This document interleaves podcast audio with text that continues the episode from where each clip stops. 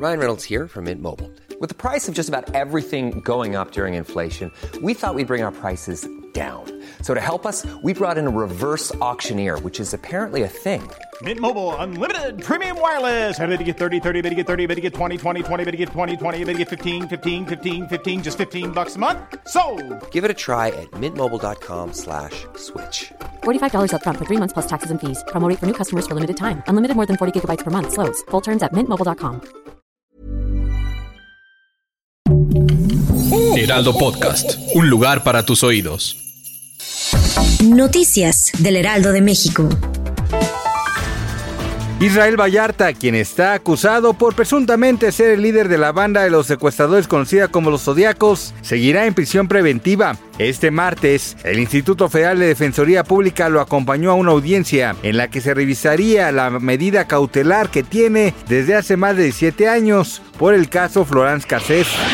Por unanimidad del Pleno del Senado, avaló una reforma histórica para que los cónyuges o concubinos de personas del mismo sexo tengan acceso a seguridad social, prestaciones de ley, guardería, seguro médico y pensión por viudez.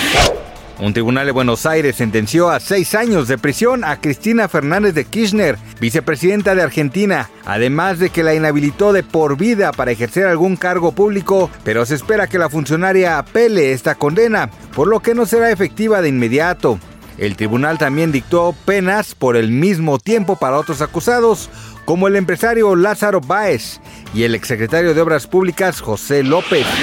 Cristian Estrada ha sido blanco de críticas en redes sociales tras la denuncia que realizó su expareja, la actriz María Fernanda Quirós, en la que se señala que le robó a su hijo en un centro comercial. Al respecto, el modelo no dudó en defenderse con un nuevo mensaje en el que asegura que ha sido blanco de ataques y juzgado por el público aun cuando un juez no ha definido su situación legal.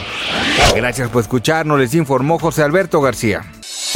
Noticias del Heraldo de México.